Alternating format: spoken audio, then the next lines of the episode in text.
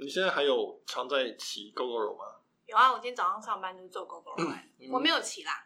我先生骑。你先生骑，你不是买你家不是买车吗？还会骑 GoGo？买车以后就更喜欢 GoGo 因为太方便了，机车很方便，在台北市。哦，就是去买东西啊、吃饭比较方便。嗯，找车位是一个很辛苦的事。大家好，我是科技导读的周清华。那今天跟我一起的是上一集受到非常好评的共同主持人，也是我在创业上的伙伴，就是卢玉清。大家好，我是玉清。那今天我们要讨论的是周二的时候分析的这个新闻，就是光阳推出了他们的充换电系统，叫做 i Ionix，我猜是叫做 Ionix 啊。是是是，应该是这样那个影片上面也是这样发音。那影片里面有光阳董事长日式风格的介绍，嗯，日系帅哥。啊，光阳的董事长他们在东京发布了这一个 Ionix 的充换电系统，然后正好最近预期应该也是工业局要决定说四十亿的充电站跟换电站的补贴到底要用什么规格。我一直对 GoGo 非常的有兴趣啊！我在二零一五年开始的时候，它 GoGo 刚发表的时候，我就对这个题目很有兴趣，因为我觉得 GoGo 是台湾很难得有一个这么雄心壮志的一个创业，而且还是硬体的创业。这个题目也还蛮适合台湾。所有的机车城市里面，台湾可能是其中最发达、最先进，公共运输的选项也是最多的。很适合台湾做的题目。对，很适合台湾做的题目。陆学生他们这个 GoGo 的团队做的规格也很大，它也不是只是做单一的一个摩托车或是零件或是软体，而是它连整个电能系统，就是电源网都一起做起来。所以我觉得是一个相当少见的台湾的一个企图心的创业。然后大的趋势上 make sense，就是我们看到绿能的趋势在全世界都是很明显的，尤其在中国大陆。那中国会这么力推，当然是因为它的人口密度很高，污染非常的严重，雾霾很严重，那所以他们往这个方向前进，这是其中一个理由。另外一个，所以他们好像宣布是在二零四零年还是三零年，要求要全面禁止燃油车，不管是汽车跟机车都是。嗯，那因为中国是最大的汽机车市场，所以就当然就造成所有的汽机车业都要跟着做，投入绿能，就是电动车的发展。另外一个理由是因为中国它也想要发展自己的汽车产业，显然燃油车是掌握在欧美、日本这些传统大厂的手上，其他人要切进去是非常困难的事情，在各方面技术上或是在规模上面都已经是遥遥领先了。但是如果透过电动车设立这个标准的话，中国就有车厂就有机会找到一个突破点。长期的趋势也是有利于这个电动机车这个题目。光阳，我小时候也不是小时候，我大学的时候第一台机车也是唯一的一台机车，就是光阳的，我记得叫三冠王还是叫、嗯，很有名好。像是光阳三冠王，对，它是台湾的机车大佬，目前是市占率第一的。他自己也有出电动机车，只是都是属于那种五十 CC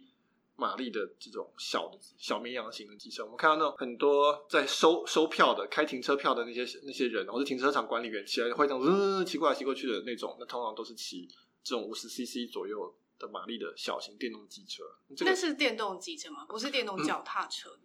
就是电动自行车也有，那是那是更小的，对，所以有可能是电动机车或是电动自行车。那就总而言之，它就是那种速度比较慢，然后也不能载太多人，会很吃力的，嗯，那种机车。那光阳在眼看着 GoGo 做做做是慢慢做起来了，也开始紧张，尤其是又碰到工业局目前是喊出二零三五年全面禁止燃油机车，台湾也一样有都市密度高，然后空气污染的问题，所以光阳也开始说好，那我要来做，所以他就推出这个 Ionix 的充换电能源系统。玉兴，你有看那个影片吗？有，我刚刚把那个帅气的社长介绍的影片看完了。你觉得怎么样？觉得有点复杂，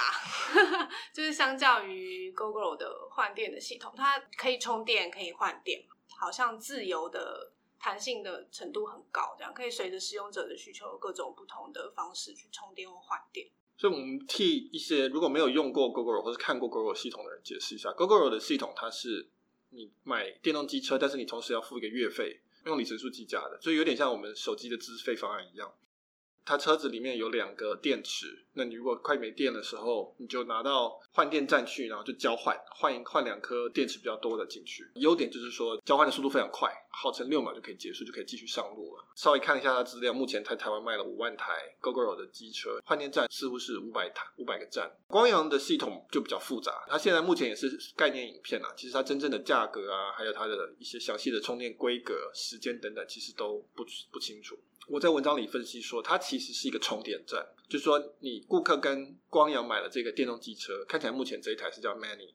你买了这个机车，然后你至少要买一个电池。呃，它的电池比较小，所以电力也比较弱一点。那一颗好像是五公斤，两颗是十公斤的样子。那你可以买两颗。那那个充电的电池是放在脚踏板垫下来。如果没有电的时候，你就骑到充电站，然后把它插进去充电。你就要等充完电再回来把它拿出来。那那个电池是你的，所以你就是放进去，然后时间到了就拿出来。这有一个很大的问题，就是说，那我难道在旁边等这么久吗？嗯，那 Google 就是用换电来解决这个等待时间的问题。那光阳解决这个等待时间的问题的方法是，它在机车的里面又放了一个小电池。核心电池，核心电池或者叫主电池，那那主电池是不能换的，它是放在这车子里面，但是它可以容许在没有那两颗附属的大的电池的情况之下，它还可以开五到十公里。所以它的标榜就是说，哦，你可以把电池插进去充电站，然后就可以骑去做一些事情，比如说你要去上学啊、上班啊，或是买菜之类的。有点像是我们以前念书的时候，如果住宿舍，然后去洗衣服。就是洗衣服，对，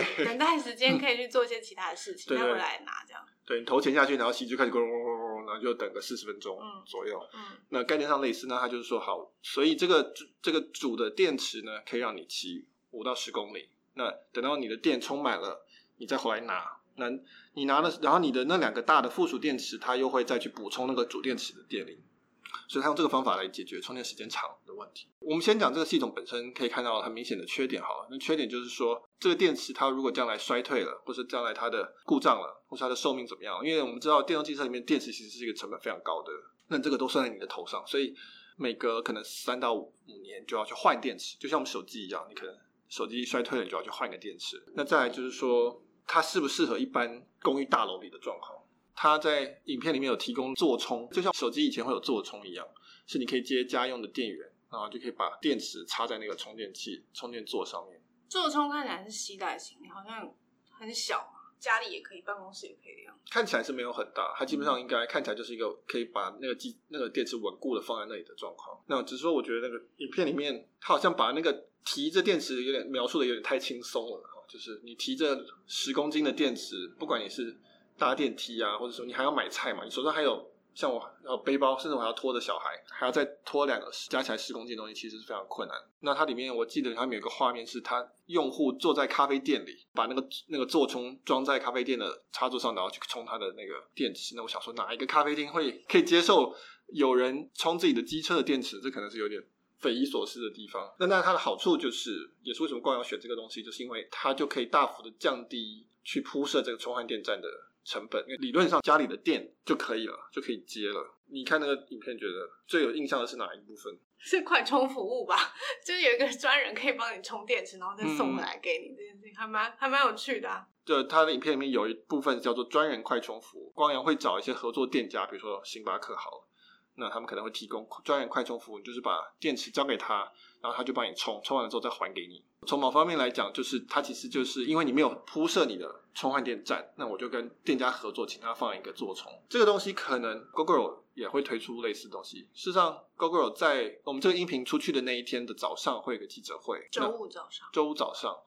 那我猜他们应该也会回应到一些光阳的影片里面的一些东西。然后呢，光阳的董事长要在礼拜五这个音频出来的下午，他也要做个记者会，所以他可能又会再回应 Google 在。早上的时候的发表会面发表出的一些东西的意见，所以礼拜五很热闹。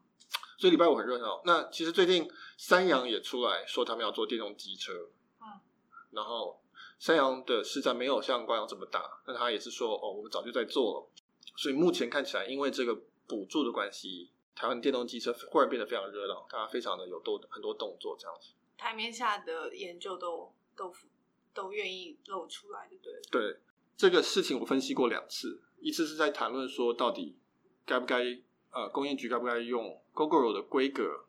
换电站规格来作为公规，工业局现在是说四十亿要拿出来补贴大家来建充换电站，其中一层是补贴充电站，九成是补贴换电站。然后他本来说要有个公规，意思就是说你的不管是充或换电站必须要采用这个规格，我才补助你啊。然后他说我补助五十 percent，所以换句话说，如果我今天是一个地主哈，我个空地，我想要盖一个站，我可能成本要三十万，那我可能可以跟政府去请十五万的钱，只要我符合这个规格。那所以当然这个东西就决定了说哪一个规格出来，那当然就非常的严重嘛，就会影响到到将来大家电动机车要使用什么样的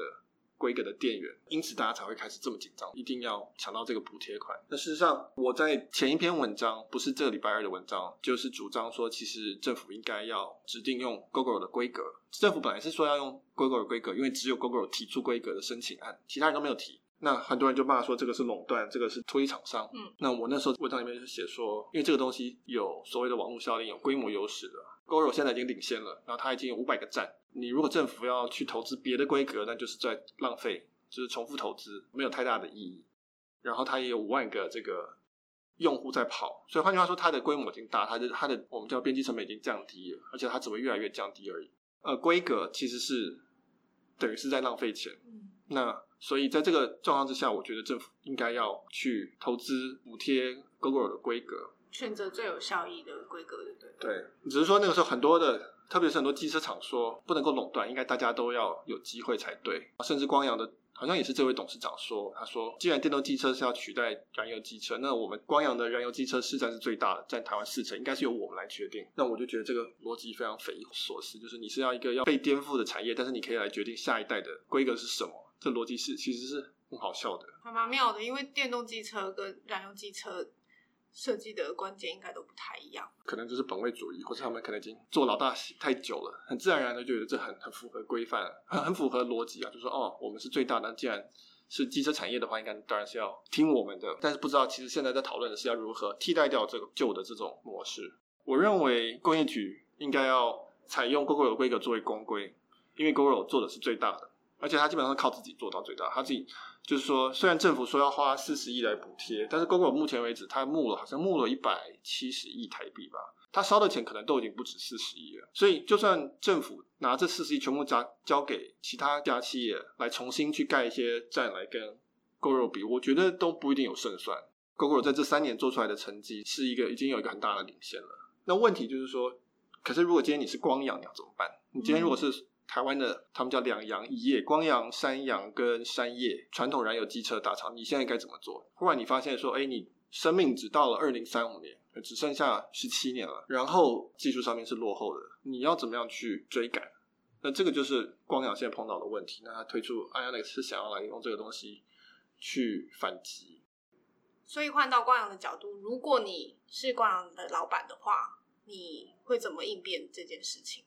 如果我是光阳的老板的话，我应该会在 Google 当初出来的时候说我要投资它，因为这是一个新的趋势，一个新的可能性。与其变成竞争者，不如变成我将来投资的成投资对象。如果他做的好，把我打败，那我至少还有所谓的一线香火的延续。这可能是我第一件事情会做的。我要如何去跟 Google 的电动机车竞争？这其实是一个很困难的事情，我觉得，因为我作为光阳，我其实是习惯卖燃燃油机车的。那燃油我在燃油机车这个基础上面已经。建造了一个非常运转非常顺畅的一个一套引擎，就是我有很丰富的呃很广泛的这个通经销商通路跟维修体系，我有很大的我有规模优势啊，所以我制造上面的成本比较低。那我也很擅长做各式各样的这种行销搭配啊，跟这种所谓通路卖场这些全部都我都会，我都习惯了。这这个生态系我是非常优化的。那这个时候我要去重新做电动机车是一个非常困难的事情，因为电动机车是它没有能源的这个基础建设存在，它不像它没有中油跟台塑，所以你如果要做电动机车，你一定要连能源一起做起来。那这就是 Google 现在在做的事情。那所以换句话说，这一家新创。呃，也就是像 Google 这种公司，它一半是在做机车，另外一半其实要做能源管理。它其实脑袋里一开始就要想着说，我是至少是两家公司在运运行。那因此，Google 它的做法就是说，它先想好说，我的赚钱将来是从电力这边赚，那我的车子可能基本上是打平或是赔本卖。对你以前的文章就分析过，Google 他们对自己的设定是一家能源管理公司对，所以其实机车应该不是最主要盈利。就 Google 自己一直声称他们是一家能源管理公司嘛，他们一直想要做的是能源管理。那所以车子只是一个应应用之一而已，他们想要做一个能源的平台。嗯，那只是说第一个 App 是一个应用是机车，那等到他希望用机车来培养他这个网络，网络建起来之后可以做其他的 App，比如说他可能会做工厂的这种推高车，好了。或者说高尔夫球车、高尔夫球车，或者校园里的公车，或者什么这些可能这一类的型的应用，或者甚至是做家用或企业用电源都有可能，或者录影，我们假设录影需要接个电就可以听音乐之类的，好，也许以后将来就可以去交换电站换，这些都应用将来都可能可以做。那但是前提是它有一个很广泛的能源网络。那能源网络现在要怎么做？没有办法做因为你没有 App，这两个是鸡生蛋，蛋生鸡问题，所以我就必须要同时做 App 跟做我的基础网络。那这是 Google 的逻辑，做不做得成，这还要看啊，这是高风险的砸钱的事情，并然是烧钱的事情，所以它当然这本身是也没有说一定会成功啊，但是至少我我认为非常的有雄心，而且是很很精心设计的，所以我觉得这点值得赞赏。那无论如何，光阳要去做这件事情就非常的复杂，非常的困难。就是说，他本来是在卖燃油机车的，我以前习惯了，我做好卖一台就赚一台，我的成本加上利润就是我的售价。现在变成他的脑袋变成是说，我要从电力这边赚钱，然后机车是赔本，或是甚至是打平或赔本，这其实是转不过来的。然后同时，光阳也没有任何直接服务客户的经验，光阳的车并不是他自己卖的，大部分的。重要，他是透过经销商卖的，他其实是 B to B，他卖车是给卖给经销商。你擅不擅长去让顾客觉得很有忠诚度啊？觉得你这个品品牌是一个很酷很棒的品牌，我很有向心你。没有 GoGo 为什么会做？他为什么花那么多力气在设计上面？其实很大一部分就是因为它其实是一个 B to C，它是直接服务到他到顾客的。你顾客的换电体验不好，那你将来就不买 GoGo 的车，GoGo 就直接损失了。所以这是完完全全不同的一个 B to B，一个 B to C，一个是卖车赚钱，一个是卖电赚钱。我觉得光阳要做的这个事情非常困难，所以我也看得出来，他现在做这个 inix 的这个概念，其实是在它现有的模式下面，尽可能的去推到极限。所以它还是用卖电池的概念在做，它也是觉得说我卖了电池之后就是你的事了。你如果电池坏掉，你就到我们的经销商体系去换电池，就跟你以前去换火星塞或是刹车片一样，这个符合它原来的模式。你从那个影片里面可以看到，说它其实电池没有太多的智慧的部分，因为它没有要管电池。GoGo 一定要管，因为它要做换电，它就必须要知道电池跑去哪里，哪里缺电，哪里需要电，它去调整那个电池的流向。那它要给诱因，说哦这边电池太少，那我想办法给一些诱因，鼓励大家去那边换电池。那所以它必须要智慧，GoGo 必须要知道骑士是谁，用什么哪一个电池，电池的量多少，哪一区电多少等等。那这个是它的贵的地方，但是也是它将来的竞争优势的地方。光阳这个模式看起来就是他没有要去做这些事情，他不智慧，电池也没有那么多感测检测器，那这样子它的成本会降低一些。可是问题是，它就没办法做调配，它没有办法做不同人之间的电池交换。所以你可以看到电影片里面模式都是我用完了去充电，充完电我再拿出我的电池，都还是同一个电池在使用。就跟捷运上面，你看捷运站很多人插着电在那边看手机充电，捷运有那个充电的桌子，嗯，其实概念是差不多的。它里面提的那些，它有提到说你可以租电池，那其实概念就是跟跟你买漫画跟租漫画是一样，那还是你基本上还是一个一对一的一个关系，就是我跟光阳租这个电池，那我再还给他，那他只是短暂的买一样，但他仍仍然不是交换的概念。所以光阳的重点都是车买断的车买断的电池。对，光阳它是一个一次销售型的模式，所以就是，所以他的脑袋就是说我卖车就要赚到钱，架构是这样子，这样，这事实上也是大部分传统企业的架构啊，就是说它就是我们台，尤其是台湾的这种代工产业，用磅表。规格、价格、成本表，然后加上利润，然后就是卖非常干干脆的。那这事实上，苹果的模式也是这样子。苹果基本上是一个这样子的公司。那可是以能源网络这件事情来讲，它就是一个像 service 服务的部分。那它就不是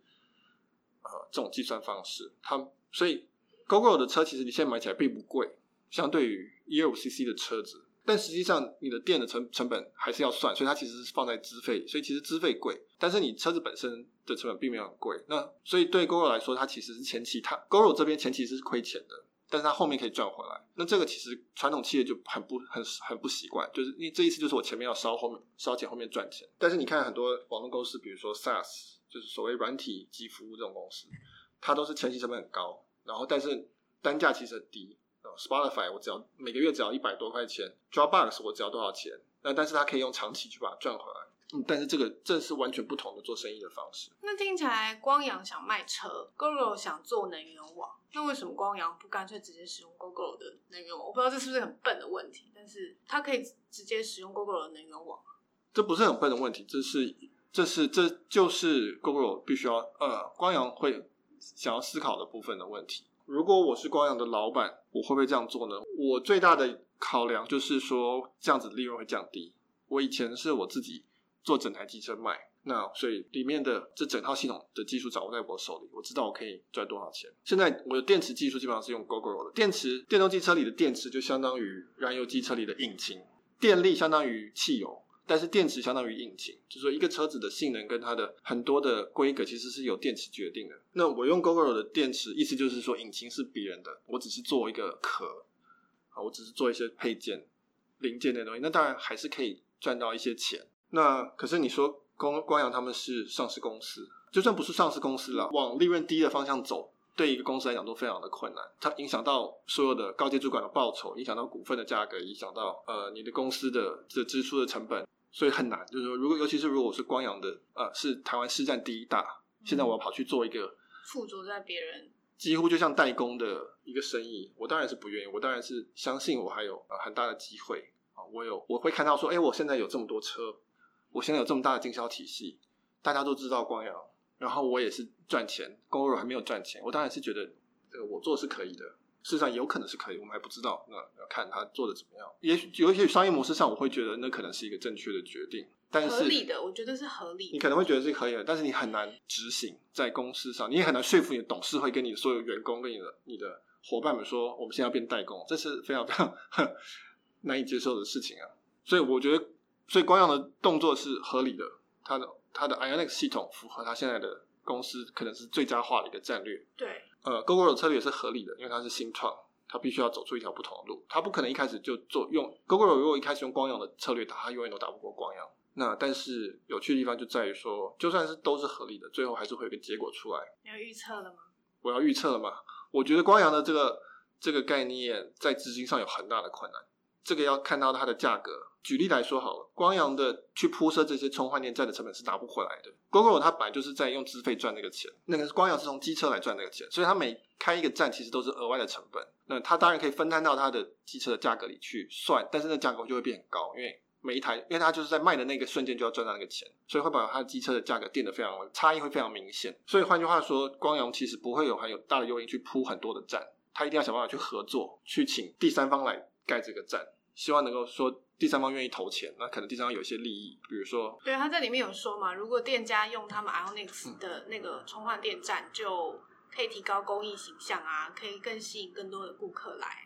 对，光阳影片里面很强调说，希望第三方来帮他做这些充电的服务，不管是商家或是咖啡厅什么的，因为这个东西在他身上都是很大的 cost。而且更严重的问题是，他这个 cost 是要摊到卖车的那一瞬间就要去谈了，那所以会影响到车价非常多。那所以它这个，那你看 Google 基本上就是自己建，就是闷着头就自己建，因为它的长期来讲，它的它的营收，它觉得是会会可以弥补的。那它的模式是从资费来，所以资费其实没有那么明显的感觉。虽然你骑骑骑骑，你会觉得说哦。一个月比较贵一点，但是你长期下来也会觉得说这可以接受。所以光阳在这个部分会有很大问题，所以他为什么那么 care 这个政府补贴，就是因为这会对他来讲有很大的差别。另外一个问题是电池也不是光阳熟悉的东西，那他去卖这东西，那将来的保护维修什么，它不是能源公司，他很清楚做不要做能源公司。但是电动机是很大一部分就是那个电池，就是那个电力系统，那他要怎么样去维护那个品质？我今天光阳用经销体系卖一台电动机车出去，包含电池，现在坏掉了。经销体系可能不会修，怎么办？Google 直接 Google 自己修，因为它它是一条龙的，它是一个服务的，它它基本上是服务，不是卖产品。光阳是卖产品，经销体系也卖产品，它怎么把那个成本算回去？那这个也非常的困难。所以我觉得光阳目前只有一个概念性的影片，我们要看它的执行的细节出来，会更明确的知道说到底这条路可以走多远。所以其实 Ionix 只是一个它说服大家买车的一个。就是因为你你换充电，你能源的部分没有问题，我就更愿意买光阳的车嘛。它的重点其实还是那一台车，对不对？对光阳来说，对光阳就是想要卖车，可惜电动机车必须要有个能源的基础建设，所以他需要找到一个方法来建起的能源的基础建设，才能卖他的车。还有一个可能性就是说，传统的这几家他们的模式都很接近嘛，他们都是。都是在同一个模式上长大的，所以他们合作是比较合理的。嗯，就说我们也许我们这些人合作来做这个东西，还有中游跟台塑啊，台中游台台塑，其实在这个趋势里面，他们也是一个可能会被替代的角色。那所以他们可能也有 g o r o 其实在竞争的是中油。以他的能源管理，能源管理嘛，对，那所以中油其实也有也有意愿说，我来加入这个地方。当然，中油没有，它不是电，它是油，它只有地啊。像在这件事情上面，它的真正的价值是在于，不过就是说这几家在某方面来讲，他们还蛮适合合作的。那也许这样子，如果他们可以合作去把这个电力网建起来，那还有机会。就是那你可以说服至少有一些人，他愿意说我自己在家充，家里有透天错的人，或者他停车场可以装这个充电站的人，那是。OK 的。我还是觉得你去充电站插在那边充一个小时，然后过一个小时回来再拿，这件事情是蛮不方便的。在都会区来讲是有很大的很奇怪的地方，对对，现代人来说，要在那边等个四十分钟、一个小时，是一个蛮蛮奇怪的。就你要一直想着这个事情，然后还要回去拿，啊，就跟拿洗洗衣机的衣服一样，没有人喜欢这件事情。可以在家充电，这个弹性就比较好。对，但是你如果是对于那些可以在家充电的人，比如说我刚刚讲抽烟错啊，或是你的空间比较大，可以装一个充电桩或是充电系统，或单纯家里的换电站就不旁边就没有啊，但他还是想要买电动车的人。对，如果 Google 的 Google 无法触及的地方，也许它也适合讲充电站的这种系统，但这个市场显然是远小于目前的燃油机车市场，所以那个市占是会降低的，嗯它的价值会降低，但有可能会是一个并存的状况。礼拜五会很热闹。哦，对，所以这礼拜五会看到很多新闻出来，然后看看双方到底又有什么样的新的动作。嗯，好，那今天的 Podcast 音频就到这里，感谢大家，拜拜。谢谢大家，拜拜。